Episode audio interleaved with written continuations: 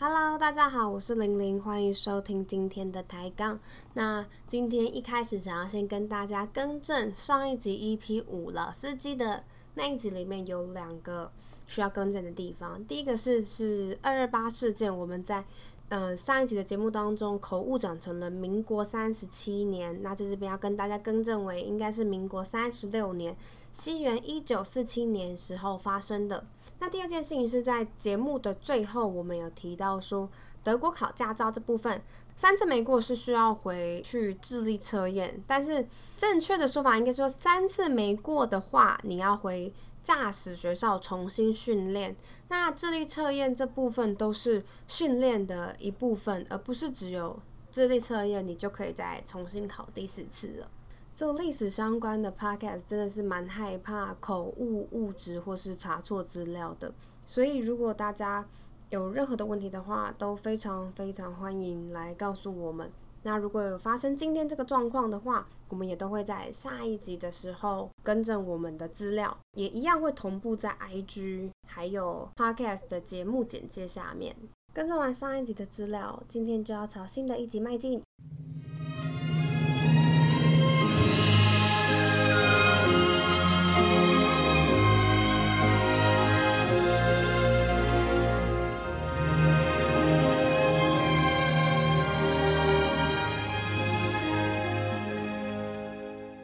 这个礼拜我发现一件很感人的事情，就是我们在 Apple Podcast 上面居然有留言呢，我超级感动。因为常常做 Podcast 的时候，很长时间是自己在自言自语，有的时候自己笑得很爽，因为你不知道听众们的反应，所以很长时候你就会觉得好像自己在自嗨。看到有人在上面留言，说真的就会觉得哇。这些听众是真的人呢，不是 我自己想象出来的。目前有三则留言，超级珍贵。第一则他说很有趣的故事诶，以前都不知道，我好喜欢讲宋美龄哦，老公怎么这么渣？真的老公神渣。如果大家不知道她的老公是谁的话，推荐大家回去听 EP 零二蒋介石那一集。而且我也很庆幸，从那一集讲到现在。我目前还没有形容一个人说谁很结实过，希望未来也不要出现了。那第二个说笑声五星好评，可以录一集从头笑到尾的吗？你不要以为我不知道你是谁，录一集从头笑到尾，大家会直接给我一星好评吧？一星一星负评吧？你一星感冒都不想给我。好啦，不过还是很感谢他，因为我知道是谁留言，就是我的好朋友留言的，感谢他，还特地上 Apple 的 Podcast 帮我留言。第三则留言是我的通勤时间很长，感谢你们在这么无聊的捷运时间陪伴我。不会要感谢你不嫌弃我们很无聊，希望能在通勤时间有带给你一点点的欢笑。当然不要一整集都笑到尾了，我觉得你应该也听不完，或者是带给你一点点不一样的故事，我就满足了。谢谢你还特地留言告诉我们。那欢迎大家，如果听我们的 podcast 有任何想法，或是想要给我们一点回馈，都可以上 Apple 的 podcast 留言给我们。那今天想要跟大家分享汤德章律师的故事。如果有去过台南玩，或是住在台南的朋友。可能会知道有一个地方叫做汤德章纪念公园。这个汤德章就是那个汤德章，汤是我们喝汤的那个汤，德是贤德的德，章就是印章的章。那这位律师的故事其实都一直在我很想要分享故事的清单里面，但由于他的故居现在面临拆迁的问题，所以嗯，我决定在这个礼拜来跟大家分享他的故事。汤德章的爸爸是日本人，然后并且担任日本警察的职位。妈妈是周族的台南人，但是爸爸在一九一五年的时候，由于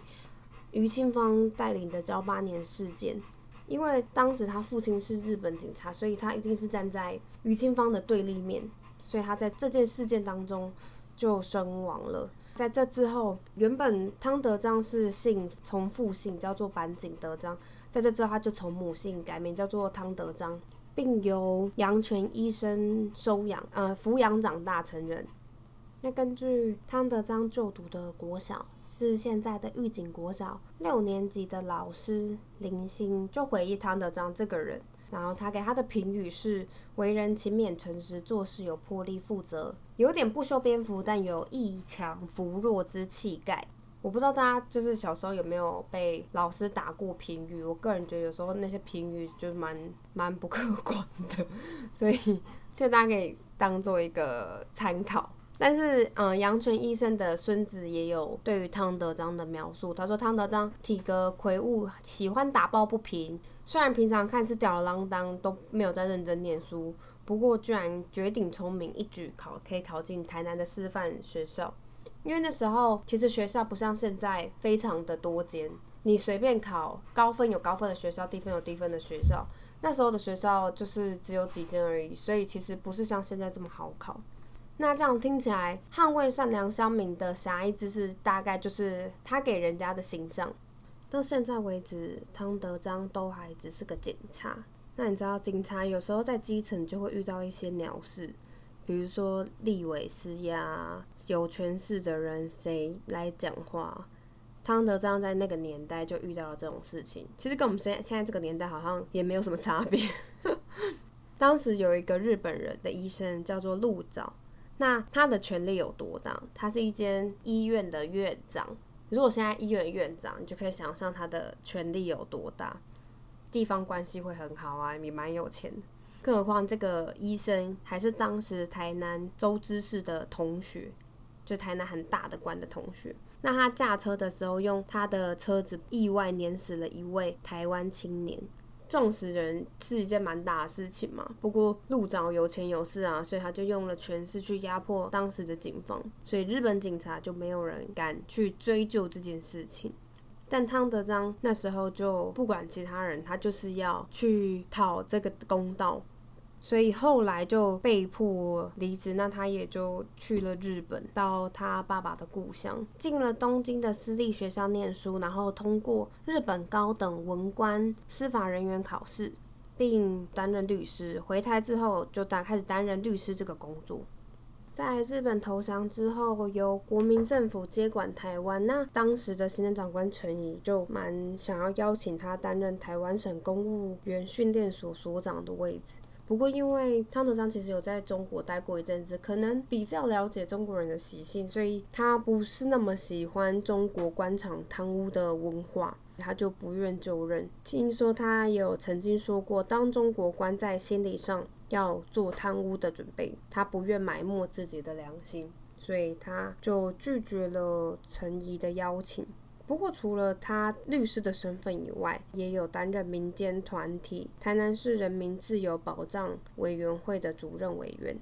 二八私烟案爆发事件之后，从台北一路扩散到了台南。由于台南一开始离事件发生的地点有一段距离，所以当地人并还没有感觉到这一次的事件有多大。直到三月二号的晚上。当时的台南市市长接到了有关北部的报名即将抵达台南的情报。当然，报名是对于当时的市长而言，那其实就是非常情绪不满的台湾人，因为私烟案这件事情引爆了他们长期以来的不满。那台南市才开始骚动。市长一开始接到这个消息，当然邀请他身边最亲信跟有力的人士举行了临时会议嘛。所以他邀请了军警县首长跟韩石泉举行了临时会议，但另外一方面，他们也需要当地的有利人士参与，所以他们也邀请了当地的地方人士召开人民团体会议，并且成立了临时治安协助委员会。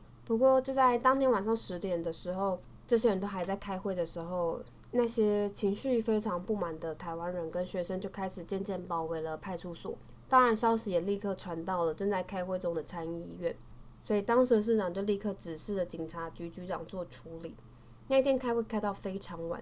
与会人大部分的与会人士还夜宿在议会里，不过却一直有传来就是外省人士被这些不满的民众围殴的消息，冲突就是一直渐渐的拉高。不过你也知道，有权有势的人可能通常都比较怕死，所以市长外省直邀就指定了台湾的职员。要留守公务，然后他们自己一大早就到宪兵营去避难，傻眼。早上十点，参议会跟留守的这些台湾公务员自己召开了市民的临时大会，由议长黄百禄当主席，他们决定要向政府提出了七项的要求。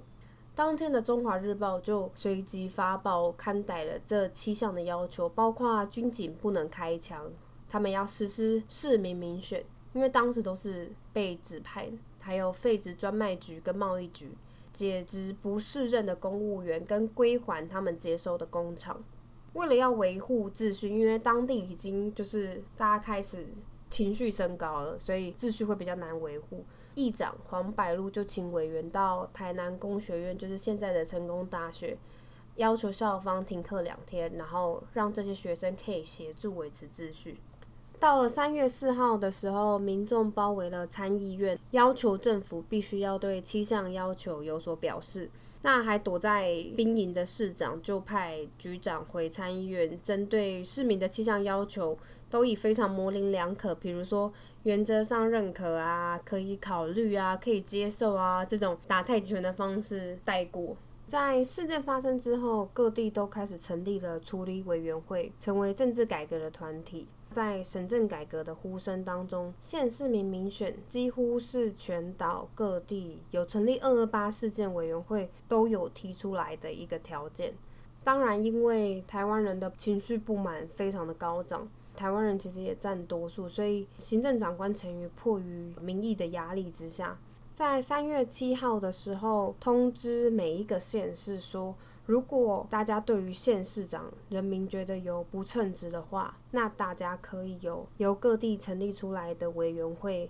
里面的人，或是其他的合法团体，共同推荐三个人选呈报上去，再进行选举。台南市当然于三月八号由市参议会跟区里长、人民团体代表以及学生代表等聚会，集中于参议会选举市长。那经过投票的结果，汤德章获得第三高票，第一名的是黄白鹿，第二名是侯全成。在汤德章接任治安组组长之后，他也用了他自己的关系，找出各地的交通，让市面好不容易平静下来。就在大家以为事情发展只有这样子的时候，直到三月十号，状况整个大转弯，因为全台湾宣布戒严，十一日就立刻翻脸，取消了这个委员会。并且从高雄登陆的军队直接杀到台南，什么民选市长没有再跟你客气的，直接推翻。军队逮捕了所有有关的处理委员会成员啊，包含汤德章啊、韩石泉、黄白露等等。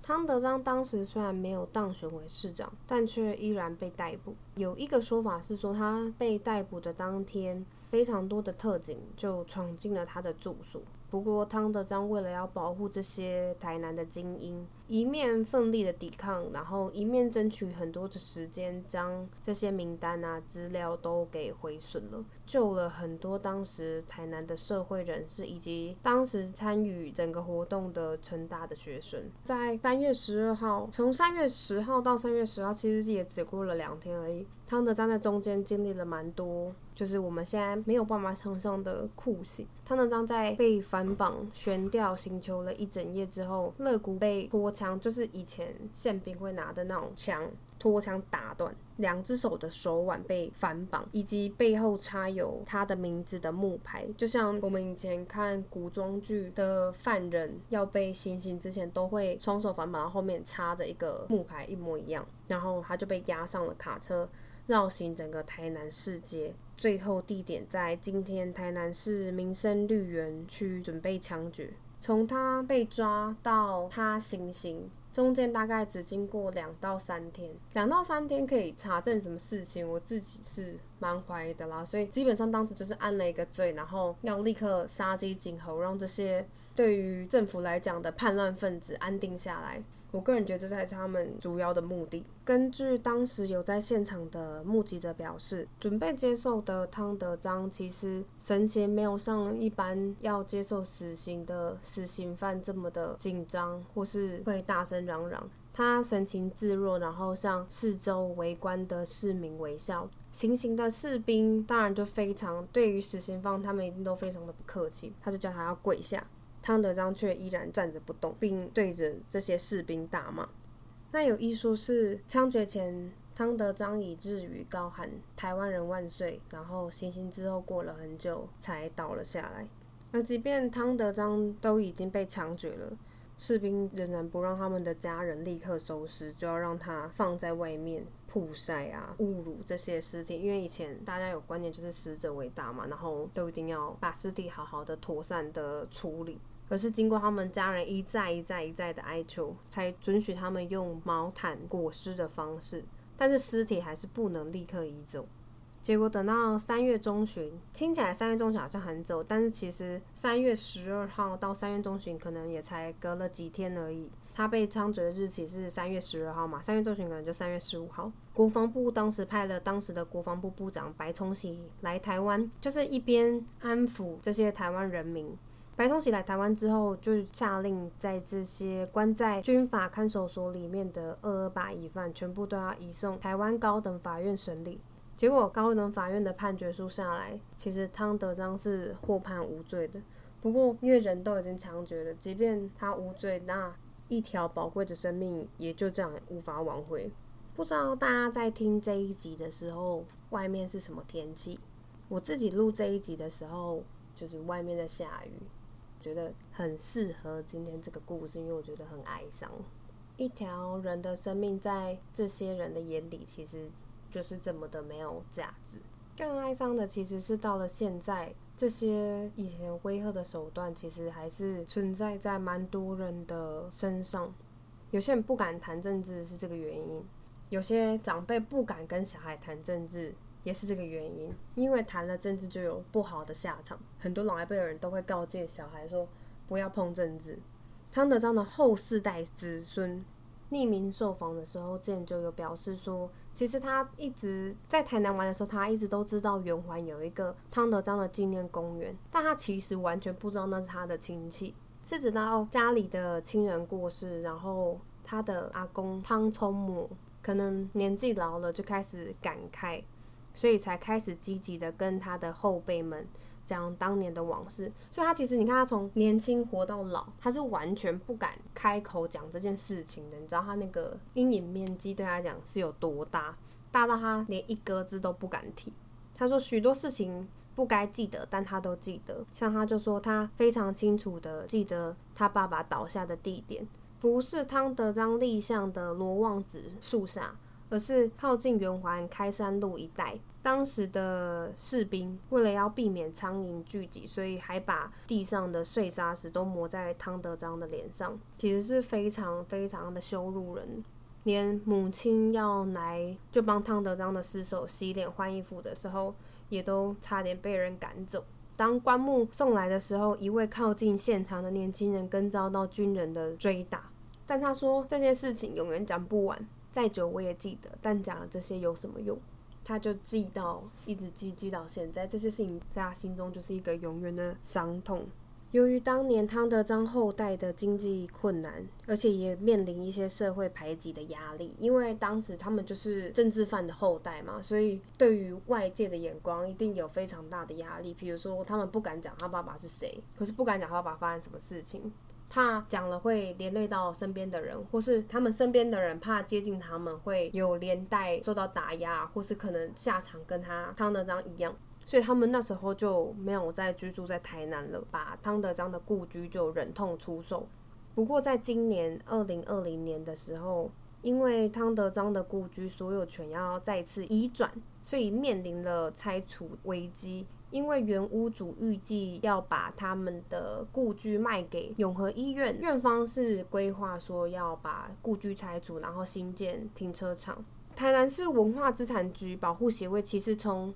大概八年前就开始一路规划汤德章的故事保存啊，然后推广，希望可以建一个汤德章纪念馆。但突然遇到这件事情，其实蛮当然是蛮错也蛮紧急的，因为这件事情的急迫性蛮高的。他们也有跟台南市文化资产管理处提报，不过因为一些法规的问题啊，还有一些容积的问题，因为法规没有办法现在说改就改。但是故居是现在已经要拆掉了，因为在这个急迫性底下，他们有去跟医院协商。那医院其实还蛮有善意的，他们愿意把这个故居以他们当时买进来的原价再卖给台南市的文化资产保护协会。他们没有要赚钱，可是当初买的时候价钱就已经蛮高了，所以要卖价钱也不便宜。于是他们就透过了泽泽这个平台，希望募资到足够的金额，可以把这个房子给买下来。那原本第一阶段是在二十九号就要截止了，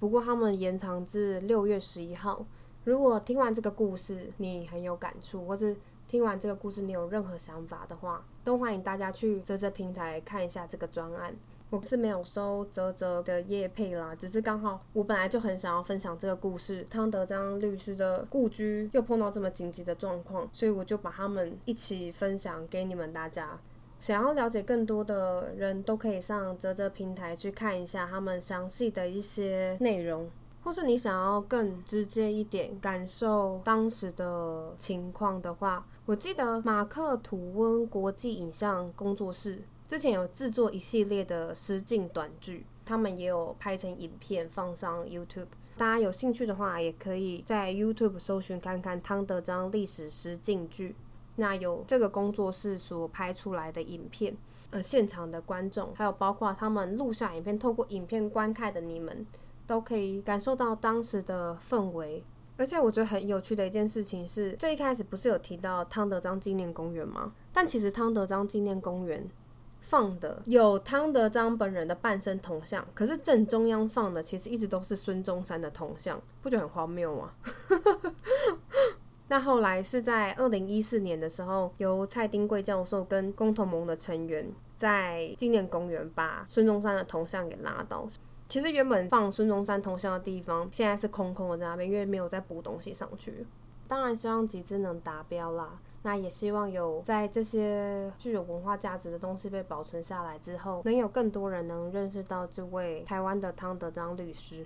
那我们今天分享就到这边。如果大家有任何疑问或是有任何的回馈想要给我们的话，都欢迎到 Apple 的 Pocket 上面留言给我们，或是到我们的 IG Taiwan Dash Line Up Taiwan，然后下面一撇，然后 Up 来追踪我们，或是写信告诉我们也可以。我们的 email 是 contact 一点 Taiwan Up，然后 gmail.com，欢迎大家写信来跟我们闲聊也没有关系，我们都很欢迎。那今天就这样，拜啦。